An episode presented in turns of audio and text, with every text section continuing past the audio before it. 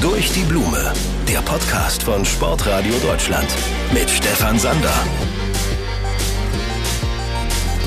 Einen wunderschönen guten Tag zu einer neuen Folge durch die Blume und heute haben wir ein Thema, was richtig unter die Haut geht. Ich rede heute mit meinem Gast über das Thema Sterbehilfe im Sport und allgemein. Franz Leonard hat lange bei den Chemnitz Niners Basketball gespielt und war mit Noah Berge befreundet. Noah war auch Basketballer, die beiden haben sich auf der Sportschule kennengelernt und sind so wie beste Freunde dort geworden. Leider hatte Noah vor über einem Jahr einen schweren Unfall Unfall und ist mit einer Straßenbahn kollidiert. Wir haben danach in der ersten Staffel von Durch die Blume einen Podcast aufgenommen und er hat mir erzählt, wie er sich ins Leben zurückkämpft und was er für Ziele hat. Ich habe dann später erfahren, dass Noah sich entschieden hat, nach einem langen Kampf das Leben zu beenden und Sterbehilfe zu beantragen. Und dann hat Franz sich gemeldet, beziehungsweise wir haben telefoniert. Und ich habe ihn gefragt, ob wir darüber sprechen können, wie es dazu kam. Und er hat sofort gesagt, ey, komm, lass machen. Deswegen hört ihr heute die Folge zum Thema Sterbehilfe im Sport und allgemein hier bei Durch die Blume. Franz, du bist heute hier mein Gast beim Podcast hey. Durch die Blume. Äh, schön, dass du da bist. Hi. Hallo, vielen, vielen Dank für die Einladung erstmal. Es gibt hier am Anfang so eine Tradition, eine Kategorie und das bedeutet, du darfst dich im Podcast durch die Blume kurz und prägnant vorstellen. Ich in einem Satz. Oh, schon mal schwer, ein Satz. Ähm, ich bin Franz Leonhardt, bin 25 Jahre alt, Basketballer, spiele bei den Uni-Riesen, bin dort auch Captain, arbeite als Minijobler für den Verein, für den Gesamtverein. sind insgesamt ein paar mehr Sparten als nur Basketball. Und ja, bin an sich ein entspannter Typ, würde ich sagen. Wir sitzen hier bei uns wieder in der Redaktion. Der, der Weg war für mich sehr kurz. Du hast dich aufgemacht und äh, jetzt sitzen wir. Die Blume ist natürlich auch am Start, sind hier okay. im Studio. Sonne scheint wieder ein bisschen rein. Perfektes Setting, wie ich es finde. Freut mich, dass du dich erstmal wohlfühlst, ist ganz wichtig. Wasser und Kaffee ist natürlich auch da. Müssen nur aufpassen, dass wir es nicht über die Studiotechnik kippen. Das wird ein bisschen teuer, aber da sind wir ich pass auf. vorsichtig. Basketball ist das Stichwort. Du hast ewig lang gespielt, bist jetzt immer noch aktiv und hast eine, eine Vita, die wirklich äh, bemerkenswert ist. Hast unter anderem bei den Niners gespielt, bist jetzt bei den Uniriesen in Leipzig. Das ist Regionalliga, ne? Genau, zweite Regionalliga. Beim Basketball gibt's ja zwei Regionalligen. Mhm mhm. die in verschiedene Divisions dann nochmal geteilt sind und wir sind die zweite Regionalliga. Für mich war das eine, eine Herzensangelegenheit, dass wir heute die Folge machen. Gleichfalls. Freut mich total, auch dass du sofort gesagt hast, yo, ich will das machen, weil es geht natürlich um Basketball, aber eigentlich bist du hier, weil wir über das Thema Sterbehilfe im Sport und allgemein sprechen wollen. Du ja. äh, warst der oder bist der beste Kumpel von Noah, sage ich jetzt einfach Einer mal der so. Besten, würde ich mal sagen. Ja. Er hatte mehrere beste Freunde. Deswegen sage ich immer lieber einer der Besten, damit sich niemand von den anderen besten Freunden hinten rangestellt fühlt. Noah war bei mir auch im Podcast, auch bei Durch die Blume und äh, hat mit mir über das Thema gesprochen. Äh, plötzlich querschnittsgelähmt hieß die Folge, hatte ja einen schweren Unfall. Er hat sich jetzt zu einem ganz großen Schritt entschieden mhm. und, und, und Sterbehilfe beantragt, und, äh, die auch bekommen. Wie das alles abläuft, würde ich natürlich total gerne von dir wissen. Mir ist es nur wichtig, Erzähl das, worauf du Bock hast. Mhm. Wenn du über Dinge nicht sprechen möchtest, dann ist das auch okay. Ja, vollkommen verständlich. Und ich bin genauso wie Noah ein offenes Buch. Wenn es zu persönlich wird, dann würde ich auch das an der Stelle entsprechend sagen, wenn es vielleicht nur ein Inner Circle betrifft. Aber ansonsten kannst du gerne jede Frage stellen und ich kann dir theoretisch von der Zeit vor dem Unfall von Noah was erzählen. Ich kann ab dem Unfalltag was erzählen. Ich kann auch was erzählen von der Nacht, als es oder von dem Tag, als es passiert ist, die aktive Sterbehilfe. Äh, Entschuldigung, eben keine aktive Sterbehilfe, sondern eben begleiteter Suizid. Das ist ja der entscheidende Unterschied. Und genau, also da würde ich aber gerne nochmal die Gegenfrage stellen, was genau denn dich jetzt als erstes interessiert? Alles. Also erzähl mir am besten alles von vorne bis hinten. Ich habe gar keinen Plan davon, aber ähm, dazu gleich. Wichtige Sache ist, wir sind nicht zu zweit. Noah ist dabei. Wir haben die mhm. Aussagen von, von ihm geklippt und damit man ihn heute auch immer mal wieder hört, ist er ist er mit am Start und äh, Noah, Noah ja ist er und die die die Frage, die ich dir gestellt habe mit äh, der Vorstellung, hat auch Noah bekommen und nach so einem Schicksalsschlag fand ich das schon krass, was Noah gesagt hat und wie er sich vorgestellt hat. Ich würde behaupten, ich bin einer der größten Optimisten, die ich kenne. Nice dieser Unfall, man muss äh, das auch gleich nochmal einordnen. Noah saß im Rollstuhl, konnte nicht mehr laufen, konnte seinen Körper bis zum Hals nicht mehr bewegen, hatte nur noch den Kopf, den er. Schultern war ihm auch immer wichtig, dass er gesagt hat, er konnte auch noch minimal Schulter zucken. Weil das, da hat er eben auch noch was gefühlt. Auch wichtig, wenn man halt einfach mal die Hand aufgelegt hat. Das hat er gemerkt. Und das waren so die Sachen, die er danach gesagt hat. Also ich habe diesen Optimismus extrem gespürt, als ich mhm. dort war. Wir waren damals bei ihm zu Hause, haben das aufgenommen und äh, war total krass und faszinierend, weil er total diesen diesen Optimismus mhm. trotz dieser schwierigen Situation ausgestrahlt hat. Ja, das passt perfekt, weil ich sage immer zu mir selber, ich bin ein Realist, aber ein optimistischer Realist. Und ich glaube, das Ähnliche trifft auf Noah und mich zu. Bei Noah mir war immer so eine Friendspace im Sinne von, da war nie was unausgesprochen und selbst im letzten Moment haben wir uns nochmal angelächelt, gab es nochmal einen dicken Kuss und dieses klassische ist doch alles gesagt, oder Bro? Und damit war alles gesagt. Und deswegen bin ich eben auch da, ähnlich wie Noah, sehr offen und ehrlich. Ich kann dir jetzt erzählen, dass wir uns seit Kindertagen kennen. Erst als Gegner, er beim USC, ich bei Chemnitz. Dann sind wir beide in die mitteldeutsche Auswahl gekommen. Ich war ein Jahrgang, also ich bin 97er Jahrgang, er war 98er Jahrgang. Ähm, und ich war bei den 96ern schon dabei und so war er dann eben auch schon bei den 97ern dabei, weil er auch sehr talentiert war und sehr guter Basketballer. Da sind schon so unsere Nicknames entstanden gegenseitig. Ich war bis zuletzt bei ihm als SVB, also Super Vanillebär, eingespeichert. Er war immer mein SSB, also mein Super Schokobär.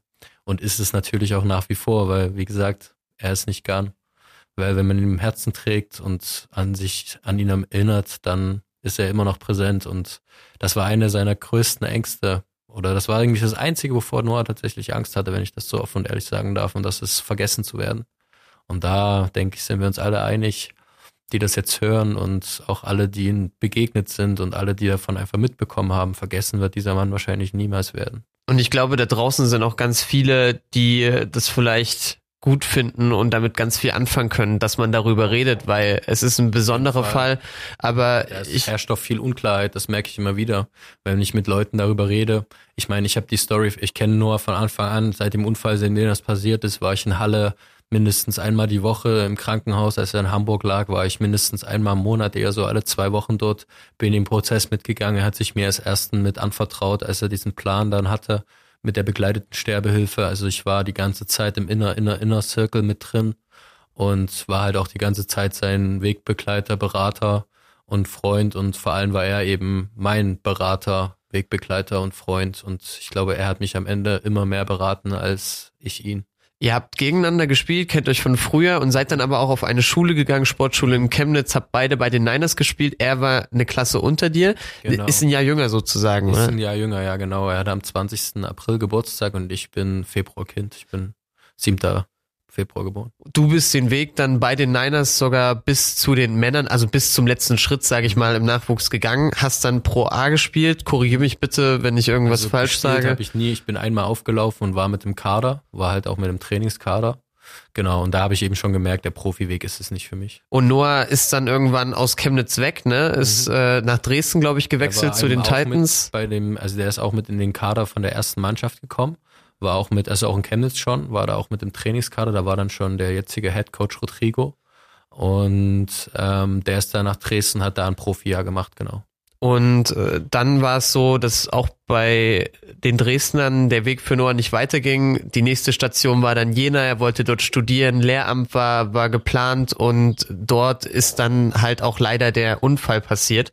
Noah ist mit einer Straßenbahn kollidiert nach einem Partyabend und äh, er hat das auch in dem Podcast, den wir zusammen gemacht haben, hat er das beschrieben, wie das damals abgelaufen ist. Ich wurde von der linken Seite von der Straßenbahn erfasst und habe mir dabei oder dabei ist halt mein Genick gebrochen. C4, das ist der erste Halswirbel, ist der erste, der wirklich kaputt gegangen ist. Und das ist so genau die Höhe, wo man quasi sagt, dass man auch eine Münze in die Luft werfen kann. So wahrscheinlich ist es, dass man wieder so eigenständig atmen kann. Jetzt habe ich mit Noah darüber gesprochen damals, wie das für ihn danach war, als mhm. er wieder wach geworden ist, was so die ersten Sachen waren, an die er sich erinnern kann. Er meinte, lange konnte er sich gar nicht erinnern. Jetzt sitzt du mir gegenüber, ein richtig enger Freund. Deswegen, wie war das für dich? Ich glaube, als Außenstehender ist das vielleicht genauso schlimm oder anders schlimm, aber grausam, weil du einfach nicht helfen kannst. Wie ging's dir, als das passiert ist?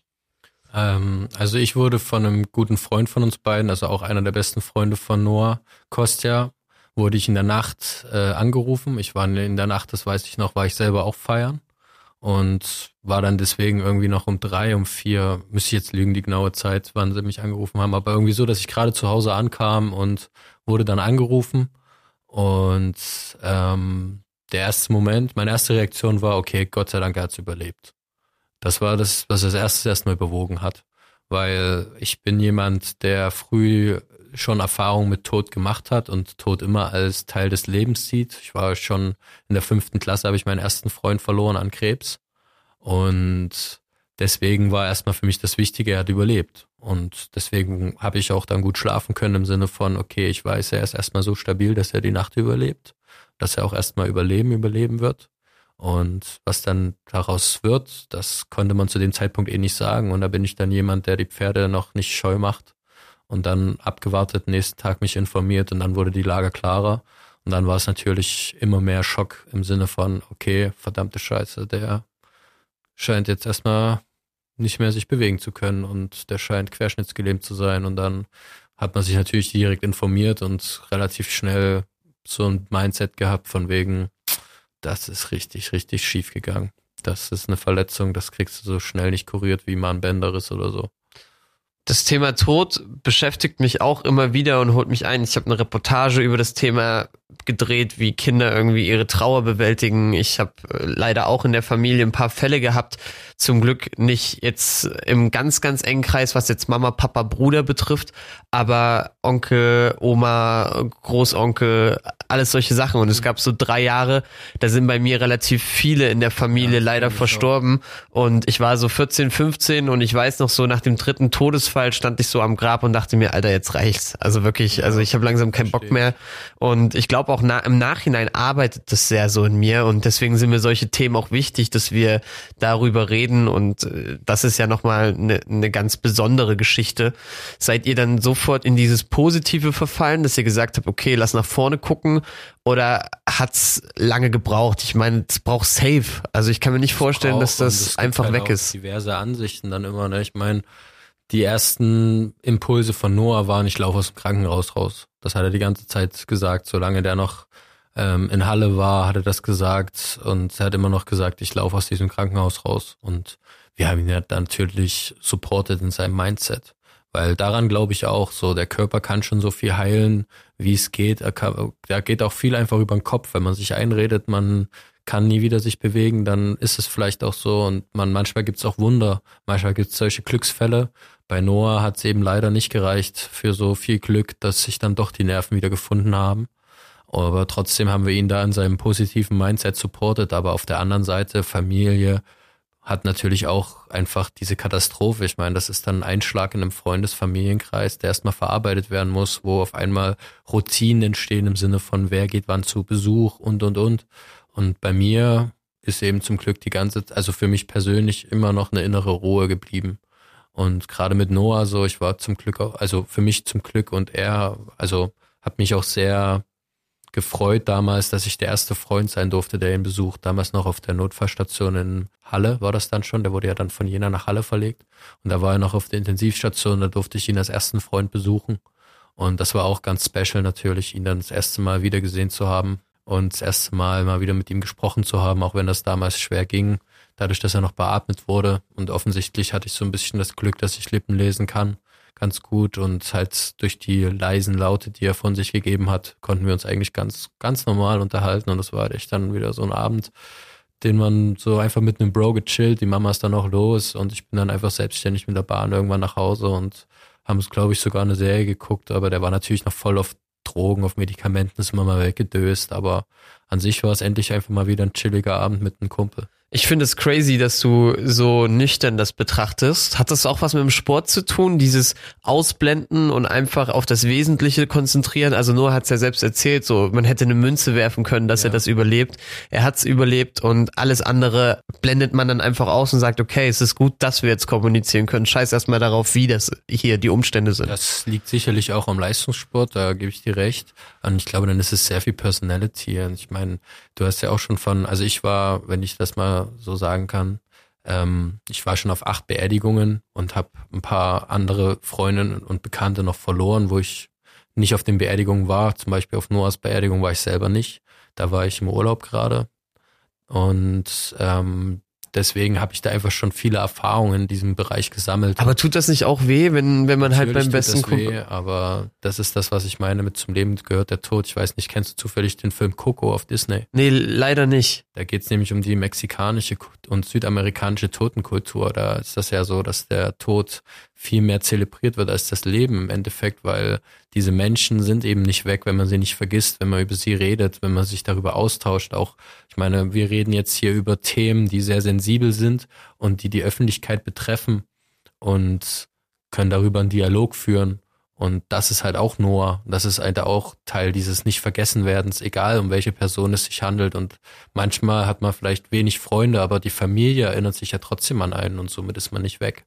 Aber gab es da nicht so eine Krisensitzung bei euch, dass ihr euch im Freundeskreis oder im Familienkreis dann zusammengesetzt habt und dachtet, okay, was machen wir jetzt? Wie verhalten wir uns ihm gegenüber? Oder hat es dann einfach geklickt und es hat halt einfach funktioniert, weil man eh in so einem Also, Tunnel ist? Teils, teils, dieses, wie man sich verhält, das hat Noah einfach selber voll vorgegeben im Sinne von, der Typ war immer straight. Und da hat er ihm dann auch gesagt, wenn er einen auf den Sack geht und hat halt auch den Leuten, glaube ich, ganz klar gezeigt, mit denen er halt in den Situationen zu tun haben wollte und eben nicht. Drumherum hat sich natürlich Freundeskreis organisiert, Familie organisiert, das hat sich dann auch überlappt. Das war dann eben das, was ich vorhin mal so kurz angesprochen hatte, mit dem wirklich einen Plan gemacht, wer wann wie zu Besuch geht. Einfach, dass halt immer jemand da war und ihnen noch das Gefühl zu geben, hier, wir sind da, wir supporten dich und halt dann auch Pizza in die, äh, ins Krankenhaus bestellt und solche Sachen, halt immer Juice da gehabt und halt einfach so ein bisschen sein Zeug, was er halt gefeiert hat, so dass er sich halt auch so heimisch wie möglich gefühlt hat, irgendwie so ein paar Collagen angefertigt, Bilder gegeben und halt so Spiele, der hat dann auch angefangen Quizduell zu zocken und sowas, da hast du dann halt Geiles Spiel, Mann. Ja, auf jeden und da halt so ein bisschen mit ihm halt einfach gezockt. Immer verloren habe ich, aber egal. Auch da gilt bei mir mehr verloren als gewonnen.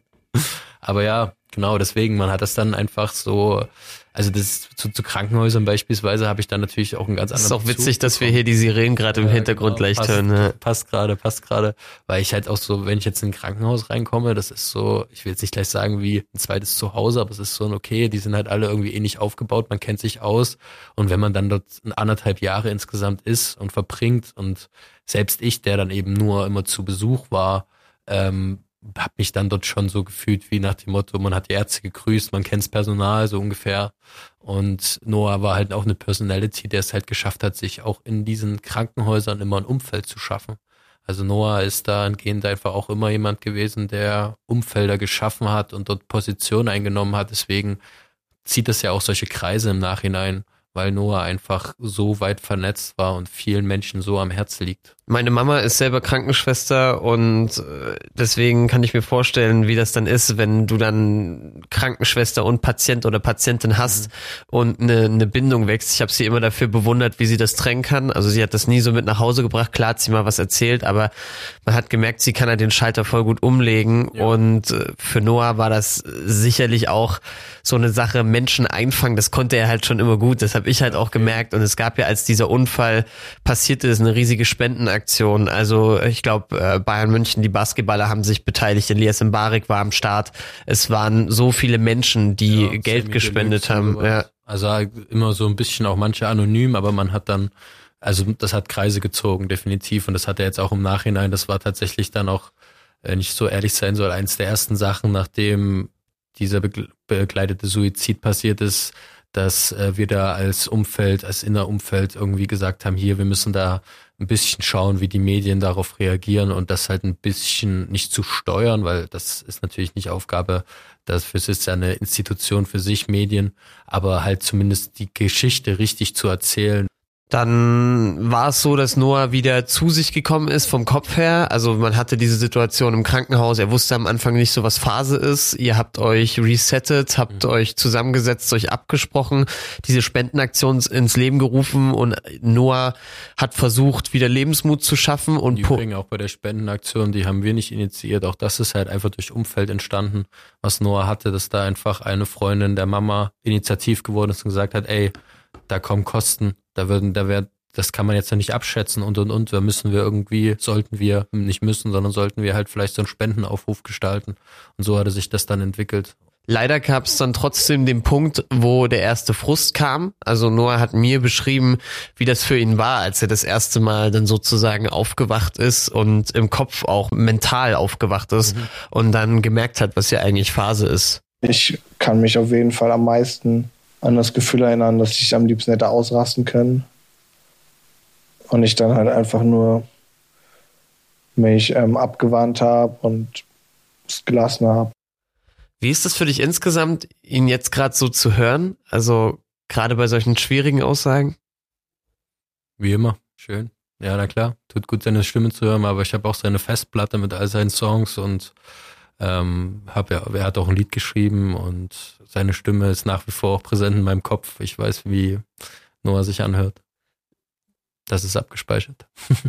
Am Ende war es so, wir sind auseinandergegangen, Noah und ich nach der Aufnahme hatten immer mal wieder Kontakt, dass äh, wir geschrieben haben, so, yo, wie es geht und ich war begeistert davon, wie er versucht, sein Leben trotzdem weiterzuführen. Also er hat dann angefangen, Psychologie zu studieren. Er hat äh, trotzdem noch so ein bisschen zu Hause gezockt, so. Das war auch für ihn so, abschalten. Er hat richtig viel gezockt. Hat richtig Gas gegeben auf ja, der Konsole. Was war das Spiel? Ich weiß gar nicht. Fortnite? Hat er Fortnite Ey, gezockt? Alles, alles, alles Mögliche. Ich kann, also ich bin nicht so in der Gaming-Szene drin, aber Noah, der hat jedes Spiel gefühlt auch angespielt und teilweise mehrere hundert Stunden Spielzeit gehabt. Auch so Vikings äh, Valhalla, irgendwie Assassin's Creed und so ein Shit, alles gezockt trotzdem dem Sport treu geblieben, weil er gesagt ja. hat, okay, hatte schon überlegt danach, weil er nicht mehr Sport machen konnte, vielleicht als Trainer einzusteigen, ja. ist dann, das war auch so unser letzter Stand, glaube so November letzten Jahres war das, da hat er zu mir gesagt, bin jetzt bei den Uniriesen bei euch, so und will als Co-Trainer ein bisschen äh, betreuen und das war mein letzter Stand. Und dann habe ich diese Reportage rausgebracht über das Thema Trauerbewältigung bei Kindern. Das war im Februar 2022. Mhm. Und dann habe ich von Katrin Gärtner, das ist eine Leiterin des Vereins Wolfstrainer, die kümmern sich halt ah, ja. um Trauerbewältigung, genau, die Nachricht ja bekommen. Der kleine Bruder von Noah, wenn ich das mal so ja, genau. die Blume sagen kann. Sie hat mir dann gesagt, ich weiß nicht, ob du es mitbekommen hast, aber Noah ist äh, gestern friedlich eingeschlafen. Und ich war so, Alter, damit habe ich jetzt null gerechnet, wirklich mhm. null, weil ich habe diesen Lebensmut halt immer so gefühlt bei ihm oder hatte das Gefühl, das zu spüren und dann kam halt die Nachricht für mich aus dem Nichts, sagte, hey, er wollte doch Trainer werden und was war da los? Ich dachte, er ist jetzt irgendwie krank oder hatte mhm. nochmal einen Unfall und dann haben wir telefoniert und da hat sie mir das so grob erzählt, mhm. wie das war. Jetzt, jetzt frage ich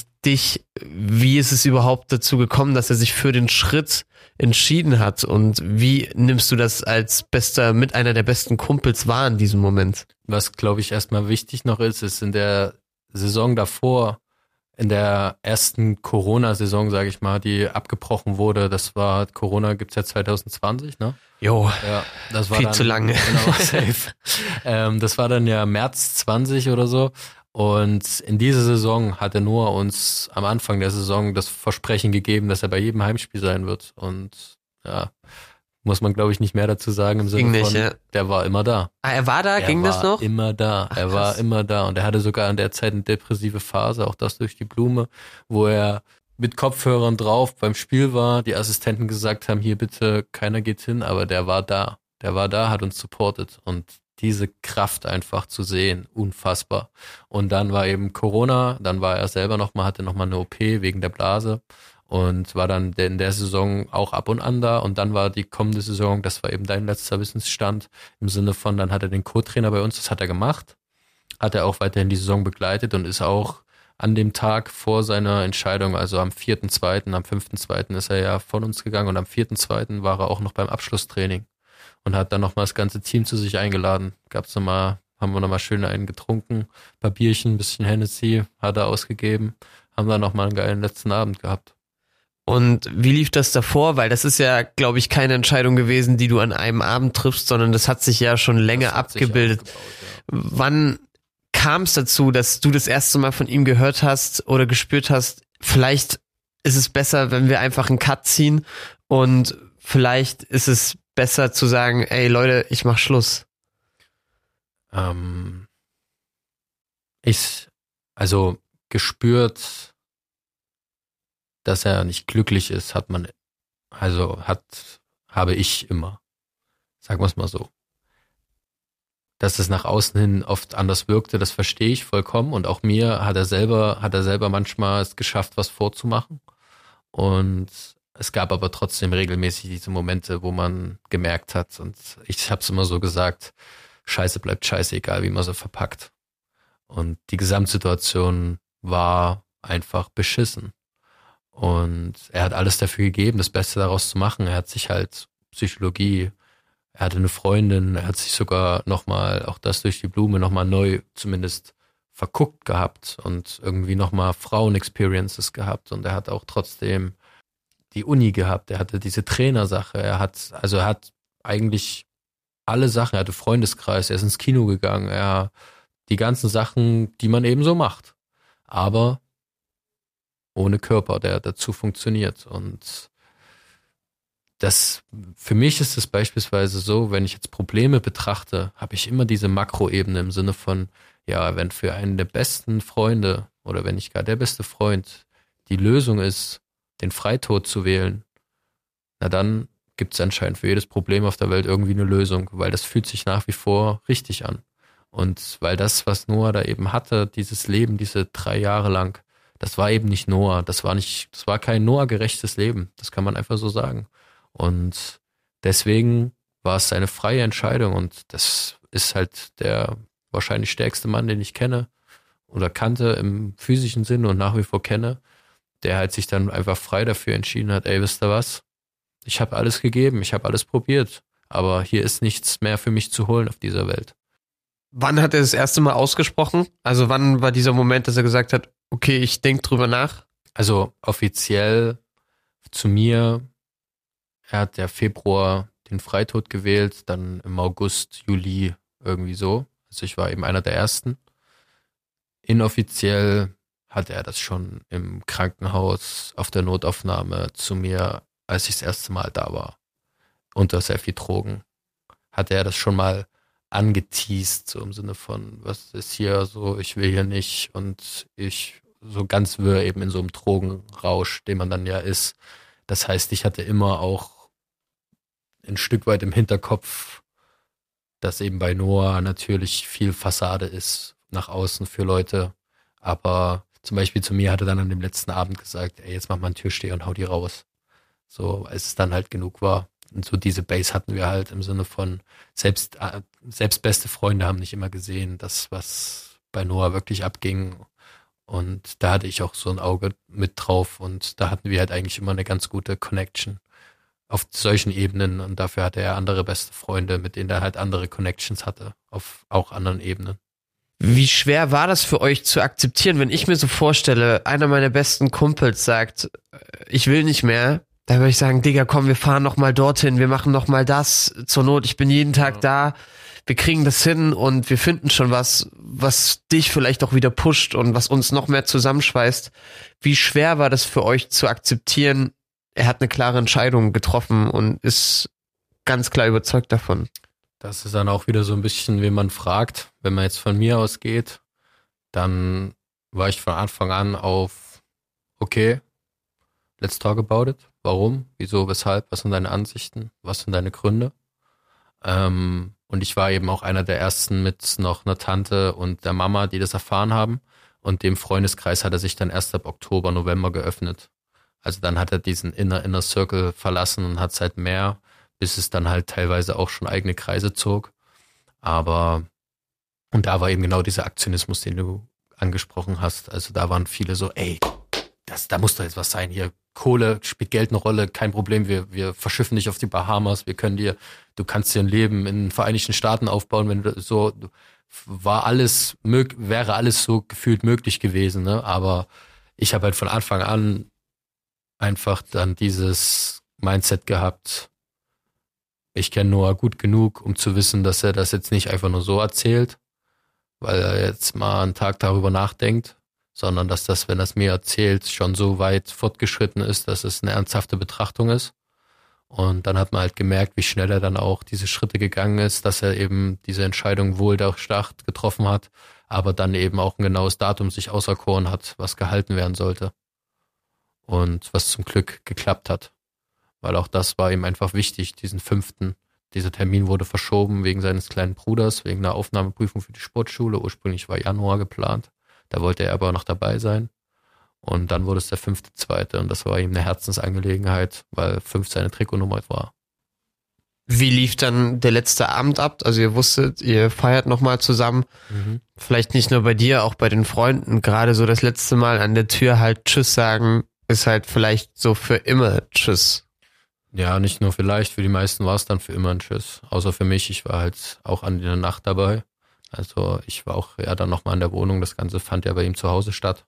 Also dieser Abend, der war auch sehr, sehr schön, sehr entspannt trotzdem und irgendwie nochmal so normal wie möglich. Aber vor allem hatten wir Silvester nochmal zusammen gefeiert im richtigen Freundeskreis von Noah, nur mit den Jungs. Das war halt, das war ein richtig, richtig geiler Abend. Dann waren wir auch nochmal bei den Niners zusammen über eine Connection, also über meinen Mitbewohner und auch einen seiner besten Freunde, über Robbe, haben wir da netterweise über den Vater auch noch Connections gehabt, dass wir halt auch richtig am Spielfeldrand mit Noah nochmal ein nices Event hatten und auch so halt ab und an nochmal Chillabende gehabt und alles. Also da hat er halt auch sehr zurückgesteckt im Sinne von, eigentlich hätte er lieber wahrscheinlich ein bisschen mehr Zeit noch für sich gehabt zum Zocken und allem, aber hat dann halt auch gemerkt, dass da viele noch sind vom Umfeld, die halt Fragen haben und der hat jedem Rede und Antwort gestanden, hat sich mit jedem getroffen und hat sich auch den schmerzhaften Fragen, also ich habe beispielsweise immer auch nur Fragen dann gestellt, die nochmal einen Finger in eine Wunde gelegt haben, weil ich halt auf Nummer sicher gehen wollte, dass das wirklich ernst meint.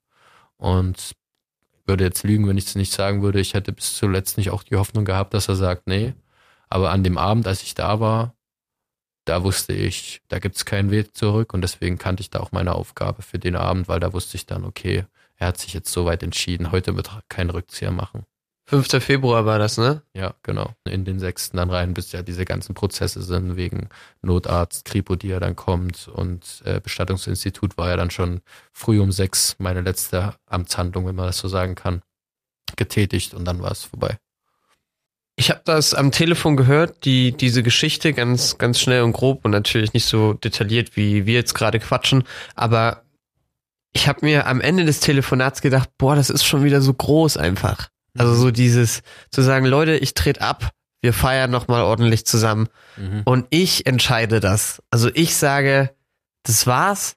Das fand ich schon wieder so krass, einfach wie man sagen kann, ich setze hier meinen Punkt und guck nochmal ja. über alles drüber und das, das klingt halt jetzt voll gemein, aber wer kann schon sagen, ich konnte das alles planen, ich konnte nochmal mit allen Leuten reden, ich konnte sagen, okay, fragt mich nochmal was. Ja ich konnte nochmal alles loswerden, was ich loswerden wollte und sage, heute ist es einfach der Punkt, wo ich sage, ciao. Und das ist ja wirklich so ein Ciao, zumindest was ja diese Erde betrifft, ja. was dann ein richtiges Ciao ist, auch wenn es blöd klingt. Nee, kann man auf jeden Fall so sagen. Auch da ist halt Noah ja wahrscheinlich dahingehend so wie ich im Sinne von großes Ego, was er aber klein gehalten hat. Ähm, Im Sinne von, er hat halt einfach die nötige Stärke sich dann einen Termin auszusuchen und dann hat er es halt auf dem Basketball-Style gemacht im Sinne von, ey yo, ich will meine Trikotnummer, ich will den fünften, zweiten. Und dann hat er sich dafür entschieden und dann eben so Step by Step das Umfeld abgeholt und das aber eben auch halt immer in den Settings, wie es gepasst hat. Ne? Den einen halt einfach mal nur so per Telefon mal eine Antwort geschrieben, die Leute, die ihm nochmal wichtig waren oder denen es sehr wichtig war, ihn nochmal zu sehen, auch die Möglichkeit gegeben, ihn nochmal zu besuchen. Vor allem natürlich viel Familie, nochmal viel Freunde so. Und auch da waren bei mir und ihm zum Beispiel so die Base immer auf, ey, komm, Piano, Piano. Ich bin dann so mal zu einem Basketballspiel gucken hingegangen, so, wir haben genug Zeit verlebt und wir haben genug geredet. Da war dann noch Zeit für andere auch. was ich so krass fand, und das wusste ich gar nicht, dass Sterbehilfe überhaupt legal ist in Deutschland. Ich kenne das noch so, man muss in andere Länder fahren, wenn man das machen ja. möchte und dass das so ein extremes Tabuthema ist. Und äh, was mich auch interessiert, wie, wie ist das im Sport verbreitet? Du leitest äh, Sportgruppen, die äh, äh beeinträchtigt sind. Und äh, wie ist das? Also ich habe davon gar keinen Plan.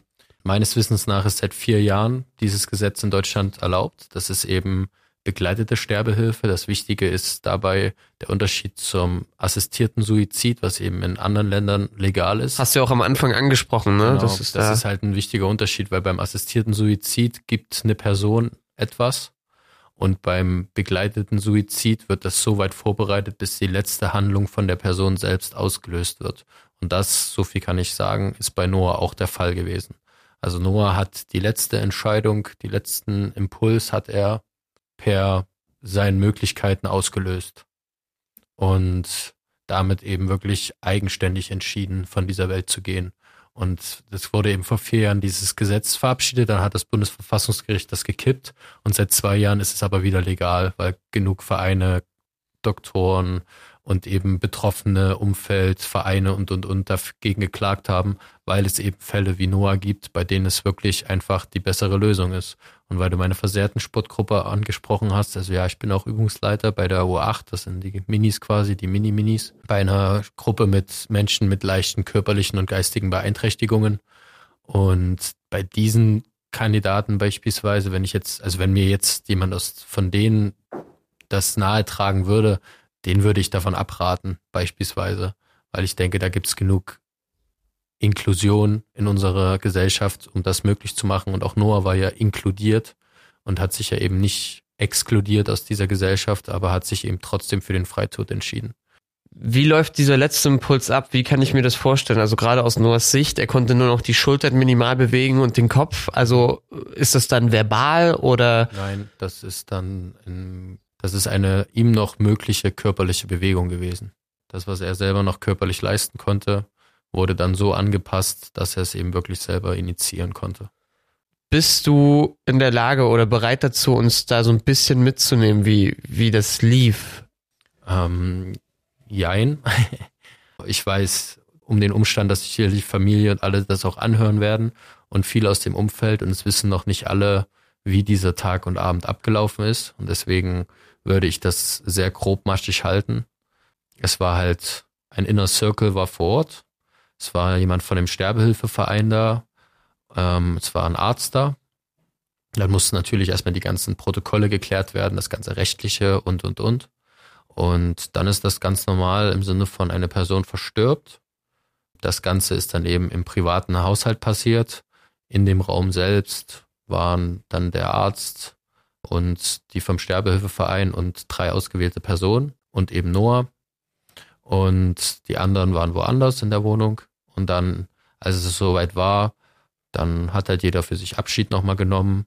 Und dann ist das das ganz normale, wie wenn jemand verstirbt, im Sinne von, dann wird der Notarzt äh, Bescheid gegeben. In so einem Falle kam dann eben die Kripo, um zu prüfen, war es wirklich begleiteter Suizid und war es eben kein assistierter Suizid oder kein Mord oder ähnliches. Ne, das muss ja dann ausgeschlossen werden, deswegen das rechtliche Prozedere eingehalten werden und danach dann das Bestattungsunternehmen und deswegen 23.20 Uhr am 5.2. war es passiert und ähm, ist natürlich jetzt auch immer eine besondere Uhrzeit für mich persönlich. Jedes Mal, wenn es 23.20 Uhr ist, denke ich an den guten. Und früh um sechs war dann die letzte, also meine letzte Tätigkeit getan, so dass ich dann um sieben früh selber zu Hause war. Entschuldige, dass ich da so nachfrage, aber äh, du meintest, er musste den letzten Impuls geben. Mhm. Wie, wie ist, das meinte ich so ein bisschen, das habe ich noch nicht ganz verstanden. Ist es dann was Verbales oder kann man, hat das er das? was Körperliches, was Physisches. Also er hat um es konkret dann doch konkret zu machen, einfach per Kinnbewegung nach unten. Okay. Ausgelöst. Also Und er hat es halt mit einem Nicker im Endeffekt. So eine Nickbewegung ähm, hat er im Endeffekt gereicht, um das dann selbst auszulösen. Also er hat den Schritt selbst gemacht sozusagen. Genau, das ist halt das Wichtige. Das ist das, was ich meinte mit eigene physische Handlung. Also den Schritt ist er eben selber noch gegangen. Weißt du, ob es solche Fälle wie Noah im Sport schon gab oder hast du mit Menschen gesprochen, die denen es vielleicht ähnlich geht, die gesagt haben, okay, ich bin auch beeinträchtigt und ich finde das krass und ich habe auch schon mit dem Gedanken gespielt? Persönlich jetzt ist mir keiner weiter bekannt, außer die Rollstuhl-Basketballabteilung beim äh, bei Niners.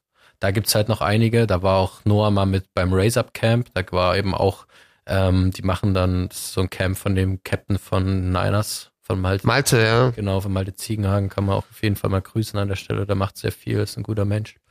Der macht halt das Raise Up Camp und da ist halt auch immer so ein Aktionstag dabei und da war Noah mal zu Gast, weil die hatten das Thema Inklusion eben Rollstuhl, Basketball und alles und da waren halt auch das Team von Niners da, das Rollstuhl-Basketball-Team. Also da weiß ich, da gibt's auf jeden Fall auch, die haben auch eine eigene Abteilung dafür. Wenn ich jetzt so einen Fall hätte, an wen kann ich mich wenden, damit ich erstmal Gehör dafür finde und weiß, okay, wie sowas ungefähr ablaufen kann? Das läuft dann über den Verein. Also erstmal steht eben die Recherche und dann findet man den Verein, da gibt's ja mehrere. Der Verein, den Noah gefunden hatte, der hat einen Hauptsitz in der Schweiz und ist eben nach Deutschland expandiert. Ja, und dann ist das ein sehr, sehr aufwendiges Prozedere. Also da kommt dann, das ist erstmal ein umfangreicher Fragenkatalog, der beantwortet werden muss. Dann kommt jemand, das wird abgefilmt, werden wir auch mal die Fragen durchgegangen, um wirklich auf Nummer sicher zu gehen. Dann gibt's Psychologengespräch, dann gibt's Arztgespräche mehrere. Also das geht schon nicht einfach so nach dem Motto, ich will das jetzt in Anspruch nehmen, ah, okay, kriegst das Zeug und fertig. Das kriegen auch nicht sehr viele genehmigt. Also auch das ist halt was, da muss man schon erstmal gut nachweisen können, dass man wirklich ein geeigneter Kandidat für so einen begleiteten Suizid ist. Ähm, und das müssen dann eben auch die Experten so bewerten. Und das ist bei Noah ja offensichtlich der Fall gewesen und deswegen hat das dann auch alles geklappt und ist auch rechtlich alles sauber abgelaufen. Das bedeutet, man recherchiert selbst, kommt auf einen Verein, spricht diesen an und dann wird ein Prozedere eingeleitet, dass Formulare ausgefüllt werden, die Vertreter der Vereine dann vorbeikommen, da nochmal genau. einen Ärzte vorbeikommen, das Interview aufgezeichnet wird dazu genau. und wenn das von allen genau. abgesegnet wurde, dann gibt es irgendwann wie einen Go und dann so ist das möglich. Jetzt zumindest in dem Falle von Noah und so wie ich es jetzt mal, ich würde es jetzt mal laienhaft formuliert von außen mitbekommen habe als Freund. Wie das jetzt im Detail war, welche Ärzte, welche Gespräche, wie viele das genau waren, das kann ich jetzt auch nicht sagen. Das überblicke ich gerade auch nicht mehr genau. Aber es war auf jeden Fall ja auch ein längerer Prozess. Und dann hat er halt erstmal dieses, dieses sogenannte grüne Licht bekommen. Das heißt, da war dann eben die Genehmigung da und dann ging es darum, einen Termin auszusuchen. Und das hat er dann eben, erst soll das, glaube ich, der 13. Januar sein. Und dann hat er sich eben für den 5.2. entschieden. Wegen seines kleinen Bruders. Der kleine Bruder ist auch in Betreuung, er hat dann einen Verein gesucht und genau, das war halt das die Wolfstrainer, genau. Organisiert. Stimmt, das ist auch noch ein wichtiger Punkt. Also Noah hat sich eben auch in dieser Verantwortung gesehen. Auch der, äh, ihm ist bewusst, dass das natürlich danach nicht einfach er ist weg und alle sagen, ja okay, lass mal weitermachen, sondern hat natürlich sich darum gekümmert, dass sein Bruder in Betreuung ist, dass seine Eltern. Wie alt ist er nochmal? Elf ist er jetzt, glaube ich. Ja, gerade in so einem Alter, ne? Ja, will jetzt auf die Sportschule. Das waren zum Beispiel auch so Sachen, die ich dann halt für Noah, also unter anderem ich und natürlich auch andere Freunde, aber ich habe die kleinen Bruder dann halt auch mal ein bisschen gespielt, so ein bisschen Lego, ein bisschen mit seinen Avengers gespielt und sowas halt dann mal übernommen, was halt Noah leider nicht mehr machen konnte. Und trotzdem hat Noah mit seinem kleinen Bruder halt auch FIFA gezockt und sowas. Ganz normal mit ihm Zeit verbracht und hatte aber zum Glück halt auch Freunde, die halt auch mal dann mit seinem kleinen Bruder ein paar Sachen gemacht haben. Und auch nach wie vor gehe ich mit dem kleinen Bruder, bin ich zum Geburtstag immer eingeladen und gehe manchmal hin zu der Familie, spiele mit dem dann und solche Sachen. Also auch da ist ja jetzt nicht einfach nur, weil Noah weg ist. Im Gegenteil, das ist jetzt auch Teil irgendwie meiner Familie geworden.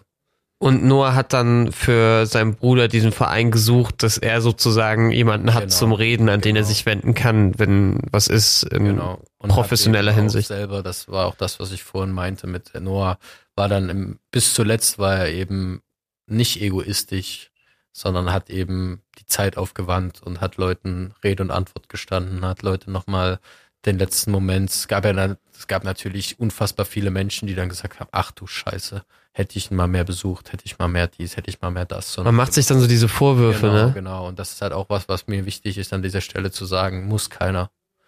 Keiner muss sich einen Vorwurf machen, weil ich glaube, Noah hat selber outgesourced, hat trotz alledem niemanden das irgendwo krumm genommen, weil jeder, er hatte auch immer das Verständnis darüber, dass das natürlich nicht für jeden easy wegzustecken ist, einen Freund auf einmal in einem Rollstuhl zu sehen. Und dass das auch Traumata triggern kann oder ähnliches. Und deswegen hat er dann aber dahingehend war er dann eben egoistisch zu entscheiden, mit wem er dann wie auch Zeit verbringt und mit wem er wie reden möchte.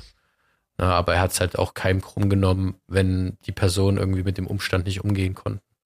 Was bei Noah auch immer krass war, er hat immer diesen positiven Gedanken gehabt und auch an die Medizin lange geglaubt und sich mhm. dafür auch eingesetzt. Und das hat er mir auch erzählt. Die Medizin kann man hoffen, aber ich will mich da jetzt auch nicht drauf äh, fixieren und da so hinterknien, dass ich enttäuscht bin, wenn es nicht klappt und weiter wie ich bin, wie ich immer war. Hm, passend. Ihr habt auch eine Spendenaktion, sage ich mal, ins Leben gerufen für andere Projekte oder du kannst es mir besser erklären. Es gab Situationen, da habt ihr gesagt, mit Noah zusammen, wir wollen uns einsetzen oder mit der Family und äh, Projekte ins Leben rufen. Was ist das? Das für Wings for Life und eben für die Tränen, äh, die Wolfsträne, dass für die beiden Vereine Spenden gesammelt werden. Und da war ich dann so ein bisschen initiativer geworden und habe eben gesagt, weil sich aus Dresden der Geschäftsführer Rico Gottwald, auch schöne Grüße an der Stelle, ein guter Freund von Noah und mir, ähm, der wollte dann eben auch gleich Spenden sammeln und dann haben wir das so ein bisschen, das war auch das, was ich am Anfang meinte, mit man muss das ein bisschen koordinieren, was Presse anging und eben auch das, da haben wir dann halt gesagt, naja, dann lass doch als jeder Standort ein Spiel zu Noahs Ehren machen, da Spenden sammeln, das eben für die beiden Vereine, weil ich habe jetzt auch erfahren, dass die Wolfsträne derzeit sehr wegen der ukrainischen Flüchtlingssituation, da gehen natürlich gerade viele Spenden in diesem Bereich und der Wolfsträne geht es beispielsweise gerade wirklich nicht gut, habe ich gehört. Ähm, denen fehlen echt viele Spendengelder. Und deswegen war es eben auch wichtig für beide Vereine, auch jetzt unabhängig von dieser Krise, haben wir trotzdem noch vor, das Geld eben Hälfte, Hälfte zu spenden. Wings for Life ist ein Verein, der sich für die Forschung einsetzt im Bereich Querschnittslähmung. Also wie kann man vielleicht in drei, fünf, zehn, 15, 50 Jahren, wer weiß, wann auch immer diese äh, schwierige Krankheit, diesen Unfall äh, heilen, wie kann man dagegen vorgehen? Äh, dafür setzt sich Wings for Life ein, dass da geforscht wird und vielleicht irgendwann Lösungen gefunden werden, dass es anderen Menschen nicht so wie Noah geht, um das nochmal einzuordnen. Dafür laufen die Spenden und die Wolfsträne ist ein Verein. Da geht es darum, dass Kinder bei der Trauerbewältigung genau, unterstützt werden. Bei Kids. Genau, und dass sie einen Anlaufpunkt haben. Ich weiß das, weil ich mich halt auch damit länger beschäftigt habe. Lass uns ruhig an der Werbetrommel rühren, wenn wir einmal hier sitzen. Sind Gerne. diese Spendenkonten noch offen? Kann ich es in die Shownotes packen?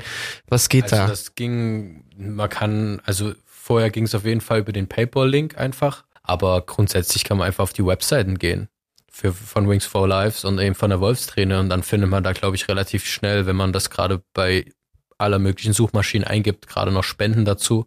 Da findet man auf jeden Fall spätestens im Impressum mal einen Kontakt.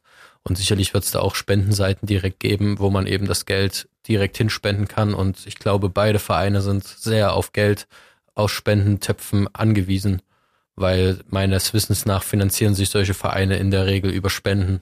Und gerade wenn dann Krisen internationale entstehen und sich da das Gewicht verlagert, dann ist eben diese breite Masse, die er dann meistens spendet. Es gibt ja welche, die regelmäßig spenden. Dann gibt's so ein bisschen diese Event-Spender, nenne ich es immer, so wie es Event-Fans gibt. Gibt's dann eben, okay, so wie bei Noah, ne, das macht dann mit einmal Schlagzeile, okay, dann wird da viel gespendet. Aber man muss halt auch immer auf die Randgruppen aufpassen dieser Wings for Life Verein ist, die organisieren Spenden, äh, Spendenlauf und du bist den Lauf auch schon mal mitgelaufen, Mit ne? Noah, ja, in Hamburg. Ja. Ich habe vorhin tatsächlich überlegt, wann das gewesen sein muss. Das müsste ist er da noch mitgelaufen? Da ist er mitgefahren tatsächlich. Ah, gefahren, okay. Da ist er das erste Mal eben eine längere Strecke dann auch mit einem Rolli gefahren und wir sind quasi nebenher gelaufen und sind die Strecke, glaube ich, so die Hälfte hin, die Hälfte zurück und die anderen sind halt eine ganze Runde. Kann auch sein, dass der kleine Bruder sogar auch noch dabei war. Da waren wir irgendwie so drei, vier, fünf Kumpels plus halt Family. Der Papa war auf jeden Fall auch dabei. Und der war da gerade aus Sansibar da. Sind wir dann dort den Spendenlauf zusammen mitgelaufen. Vielen Dank, Franz, dass du dir so ausführlich Zeit nimmst und äh, hier mit mir darüber redest. Ich würde gerne mit dir noch ein Spiel spielen. Ein Spiel, das klingt zu wild in, ja. in, in, diesem Anbetracht und zu Ey, diesem Thema. Können aber easy machen. Drei Fragen unter der Gürtellinie. Die treuen Podcast-Hörer von Durch die Blume. Übrigens, die Folge mit Noah war die Folge, die mit Abstand am meisten angehört wurde und auch geteilt wurde ohne Ende äh, von, von vielen Leuten. Ich erkläre es trotzdem nochmal für die Leute, die neu dabei sind. Du kriegst drei Fragen. Mhm. Du musst nicht alle beantworten. Ich würde mich natürlich freuen, wenn du eine mindestens beantwortest. Wir fangen einfach mal an. Diese Fragen bauen auf Klischees auf und ich dachte mir, boah, bevor wir angefangen haben, das ist so ein krasses Thema und auch für dich als Freund. Ich versuche mir das immer wieder so vor Augen zu halten, dass du halt ich sitz hier auf der anderen Seite und, und, und halte das Ganze, aber ich bin nicht so nah dran und bin nicht betroffen bis jetzt wie du. Deswegen sei mir nicht böse, es baut wirklich nur auf Klischees und es ist jetzt nicht persönlich an dich gerichtet. Alles easy. Ich bin da tiefenentspannt, habe ja auch schon gesagt, ich bin Basketballer. Ich habe auch kein Problem damit, wenn es mal unter die Gürtellinie geht. Na dann versuche ich das doch mal einfach so aufzunehmen und äh, fangen wir an, oder? Easy. Frage Nummer eins, Mhm. wollen wir starten? Gerne. Okay. Wie sehr willst du dich mit Noahs Geschichte in den Vordergrund spielen? Eigentlich gar nicht, wenn ich ehrlich bin. Musste er jetzt sagen. Nee, tatsächlich. Ähm, aber ich bin eben jemand, der die Geschichte erzählen kann. Und das war ja auch der Wunsch von Noah, ne, dass seine Geschichte weiter erzählt Genau. wird. Und er hatte ja die Angst, dass er vielleicht äh, vergessen wird. Und ich Genau. glaube, du steuerst halt dagegen. So würde ich es jetzt einordnen, in, indem du halt sagst, okay, ich will sie gerade erzählen und ich bin auch irgendwie stolz Genau. drauf, was mein Kumpel da gemacht hat.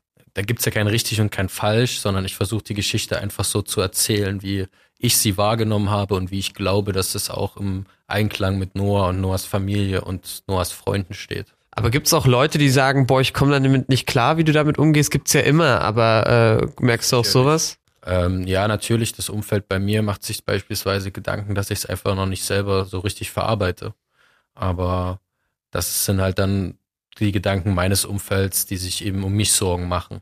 Dass ich eben zu viel gemacht habe, dass ich jetzt zum Beispiel wieder hier bin und wieder darüber rede oder so. Aber das ist eben was, ich kann das hier leisten, hier zu sitzen und darüber zu reden und das auch nüchtern rational. Aber wie geht's dir dabei, wenn Freunde und Bekannte in deinem Umfeld dir was, dir das sagen? Nimmst du dir das an und machst dir Sorgen um dich selbst oder hast du Angst, dass du dich überschätzt und vielleicht dann mal an deine Grenzen kommst? Das auf jeden Fall. Und ich achte zum Glück immer auf die Meinung meines Umfelds. Ich achte auch sehr darauf, wer mir was sagt, weil es gibt auch welche, die so typisches Ding, wenn Papa was sagt, das sitzt. Wenn Mama was sagt, die sagt oft was. Da kann auch mal sein, dass man mal was überhört. Aber, immer mal auf die, immer auf die Mama hören. aber auch immer auf die Mama hören, genau. Und genauso auf Freunde, auf die Schwester, auf Familie, generell Verwandtschaft und alles. Die feedbacken, die geben mir Inputs und die zeigen mir dann auch, wenn ich zu viel mache. Aber am Ende muss ich mit mir selber im Einklang sein und das bin ich zum Glück und das gibt mir Stärke in dem Handeln. Mir ist es nur wichtig, ich glaube, das ist schwer, sich da fallen zu lassen, aber dass die Möglichkeit da ist oder irgendwie mit dir darüber zu reden. Ich bin jetzt nicht der Kummerkasten und äh, habe da auch gar nicht das Recht, irgendwie äh, Sachen zu steuern und das will ich auch gar nicht. Aber es ist ja wichtig, dass man, wenn man vielleicht auch mal irgendwie Gefühle zulässt, dass man jemanden hat, wo man sich öffnen kann. Und das haben ja auch nicht alle Menschen, ne? Also das, muss man ja auch sagen. Glück auch, aber dafür, ich habe das Privileg, ähnlich wie Noah, einen sehr großen Freundesbekanntenkreis zu haben, auch einen Freundeskreis, den ich teilweise zur Familie zähle und habe auch viele Trainer, von denen ich nach wie vor sehr viel halte, hatte einige Mentoren in meinem Leben und da hat man dann halt immer so zu jedem Thema seine jeweiligen Gesprächspartner. Oder es wird halt auch mal öffentlicher, dann quatsche ich eben mal hier mit dir. Ähm, und auch das ist ja was, was mir hilft. Also auch dieses Gespräch halt jetzt bei mir nach, dann werde ich nochmal anders darüber nachdenken, nochmal weiterdenken, nochmal das ganze Revue passieren lassen, was ja jetzt schon passiert. Und das ist ja dann auch gut für mich in der Verarbeitung. Die nächste Frage Mhm. baut ein bisschen auf die erste auf. Mhm. Ähm, ich habe schon fast ein schlechtes Gewissen, wenn ich sie stelle, aber ich mach's einfach. Alles easy. Wie sehr hat dich der Unfall von Noah krank gemacht? Also um es konkret zu sagen, danach war ich tatsächlich für eine Woche lang schlafmäßig traumatisiert. Das heißt, ich bin so wach geworden und es war so, bam, Action, was ist los? Und ich kenne mich eben, das, was ich auch schon erzählt hatte, war schon auf acht Beerdigungen, bin Scheidungskind, weiß nicht, dass man noch mit einschieben kann. Ähm, Leistungssport, das heißt viel auch mit Mental Health, beschäftige mich, seitdem ich 16 bin, sehr mit Psychologie und Mental Health und solchen Geschichten. Und da halt einfach klar zu bleiben, hat halt geholfen, durch Meditation beispielsweise dieses Schlafverhalten einfach wieder in den Griff zu bekommen. Und dass ich dann halt einfach wieder ruhig schlafen konnte. Dann hatte ich den Urlaub geplant, schon vor dem, dass Noah dass sich dafür entschieden hatte. Das war vom Timing her perfekt, weil da hatte ich die Trauerfeier hatte ich noch mit organisiert, war ich dann eben selber nicht. Und bei der Beerdigung war ich eben auch nicht, aber ich konnte dann halt in den Urlaub und konnte da ein bisschen Snowboarden, ein bisschen Berge, Frischluft, Kopf ausschalten und habe aber dann, genau, da eben auch einfach meine Ruhe gefunden. Bist du ein Typ, der versucht, das durch Ablenkung zu kompensieren? Halt solche Sachen? Eigentlich nicht. Ich bin nur jemand, ich bin so ein nachtaktiver Mensch. In der Regel ist bei mir so ab um neun, um zehn, um elf rum das Handy dann aus. Und dann bin ich in der Regel so bis um eins, um zwei, um drei in der Nacht noch wach und habe halt so meine drei, vier Stunden Quality Time für mich. Ich habe dir die letzte Frage schon so ein bisschen angeteased. Ja, hau raus. Okay, ich mach's einfach, ja. Wie sehr ist Sterbehilfe etwas für Feiglinge? Für Feiglinge. Ich würde jetzt einfach mal die These in den Raum stellen, dass, glaube ich, Menschen, die in so einer Situation sind, dass sie sich um Sterbehilfe bemühen, keine Feiglinge sind. Weil dann, ja, was ist schon ein Feigling in dem Sinne? Jeder Mensch hat Ängste und aus Ängsten entstehen Situationen und aus Angst kann mich vielleicht mal feige sein und einer Situation aus dem Weg gehen und meiner Mama beispielsweise nicht erzählen, dass ich zwei Euro geklaut habe oder sowas. Bin dann halt ein Feigling. Aber das ist eine Angst, die da zugrunde liegt. Und deswegen glaube ich, wenn jemand diesen Schritt so weit gegangen ist, dann hat er vielleicht Angst vor dem, was da kommt. Oder hat eben Angst, so weiterzuleben. Aber ein Feigling, glaube ich, ist da keiner. Franz, vielen Dank für diese extrem ehrlichen Worte bei so einem krassen Thema. Zur guter Letzt würde ich gerne nochmal einen Ton von Noah hören, der ihm, glaube ich, auch sehr gut beschreibt und äh, möchte dann dir das letzte Wort überlassen, was dein Wunsch ist, was dieses ganze Thema betrifft. Ich hoffe, dass ich vielleicht auch Leuten in ähnlichen Situationen helfen kann und ich teile meine Geschichte gerne und ich sehe das auch ein bisschen als Eigentherapie, drüber zu reden und möchte weiter meinen Fußabdruck überall hinterlassen, aber im positiven Sinn. Ich möchte Leuten helfen, ich möchte Leute unterstützen und ich glaube, ich bin stark genug dafür und hoffe, dass das auch so, so klappt. Tja, wie ich es mit Noah gehandhabt habe, danach ist nichts mehr zu sagen. Ich denke, der Mann hat alles gesagt und das gleiche gilt auch für mich. Und wie es Noah gesagt hat, Punkt. Vielen Dank für deine Zeit und danke für diese ehrlichen Worte. War eine sehr lange Folge. Aber mir war es wichtig, dass wenn wir uns Zeit für so ein Thema nehmen, dass wir es richtig machen. Safe. Und ich glaube, das haben wir gemacht. Fühlt sich auf jeden Fall gut an. Hey, wie heißt der Spruch so schön von Noah? Für Noah, endlich unendlich. Da kann man auch mal ein bisschen länger labern. Und mit diesen Wörtern lassen wir es ausklingen. Vielen Dank, Franz. Hey, danke dir. Wow, Durchatmen, durchschnaufen und kurz zetteln. Das war sie. Die zweite Folge von Durch die Blume. Krasses Thema, aber ich finde, das macht diesen Podcast ja auch aus. Wir wollen über Themen sprechen, die sonst oft zu kurz kommen und vielleicht ist das auch so ein Tabuthema und es geht ja darum, auch irgendwie so ein bisschen Barrieren zu brechen und auf Dinge aufmerksam zu machen und ich finde, das ist uns mit dieser Podcast-Folge ganz gut gelungen. Ich packe euch die Links von Wings for Life und der Wolfstrainer unten in die Show Notes. Schaut da gerne mal vorbei und wenn ihr vielleicht sogar den ein oder anderen Euro übrig habt zum Spenden, dann könnt ihr das dort gerne machen. Ich kann euch nur sagen, das Geld ist dort auf jeden Fall gut aufgehoben. Was mir nochmal ganz wichtig ist zu betonen, und da muss ich jetzt auch aufpassen, damit ich die richtigen Worte finde. Diese Folge soll definitiv keine Werbung für Sterbehilfe sein. Bei Noah war das ein spezieller Fall. Noah hatte einen Unfall, saß im Rollstuhl und hat für sich entschieden, dass das Leben nicht mehr lebenswert ist. Er hat aber lange für diesen Prozess gebraucht, hat sich an Experten gewandt, hat darüber gesprochen und es hat lange gedauert, bis er zu dieser Entscheidung gekommen ist. Wenn ihr merkt, dass euch das Thema nicht gut tut oder wenn ihr darüber sprecht, dass ihr da negative Gedanken entwickelt, dann nehmt euch bitte die Zeit und wendet euch an Leute, die sich damit auskennen auskennen. Ich pack euch den Link von der Telefonseelsorge in die Show Notes. Da könnt ihr 24-7 anrufen und das sind Menschen, die da genau Bescheid wissen und euch helfen können. Und das ist auch mein Appell. Bitte überstürzt nichts und äh, denkt darüber nach und sprecht darüber, bevor ihr erste Schritte einleitet, um vielleicht solche Prozesse zu gehen. Das ist mir nochmal ganz wichtig, das zu betonen. Ansonsten kann ich nur sagen, bleibt gesund. Ich finde, das hat die Folge wieder gezeigt, weil das ist wirklich das Wichtigste.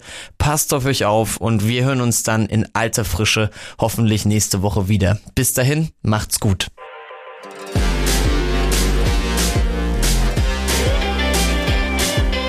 Durch die Blume. Dein Podcast über Themen im Sport, die oft zu kurz kommen. Jede Woche neu auf allen gängigen Podcast-Plattformen und auf sportradio-deutschland.de.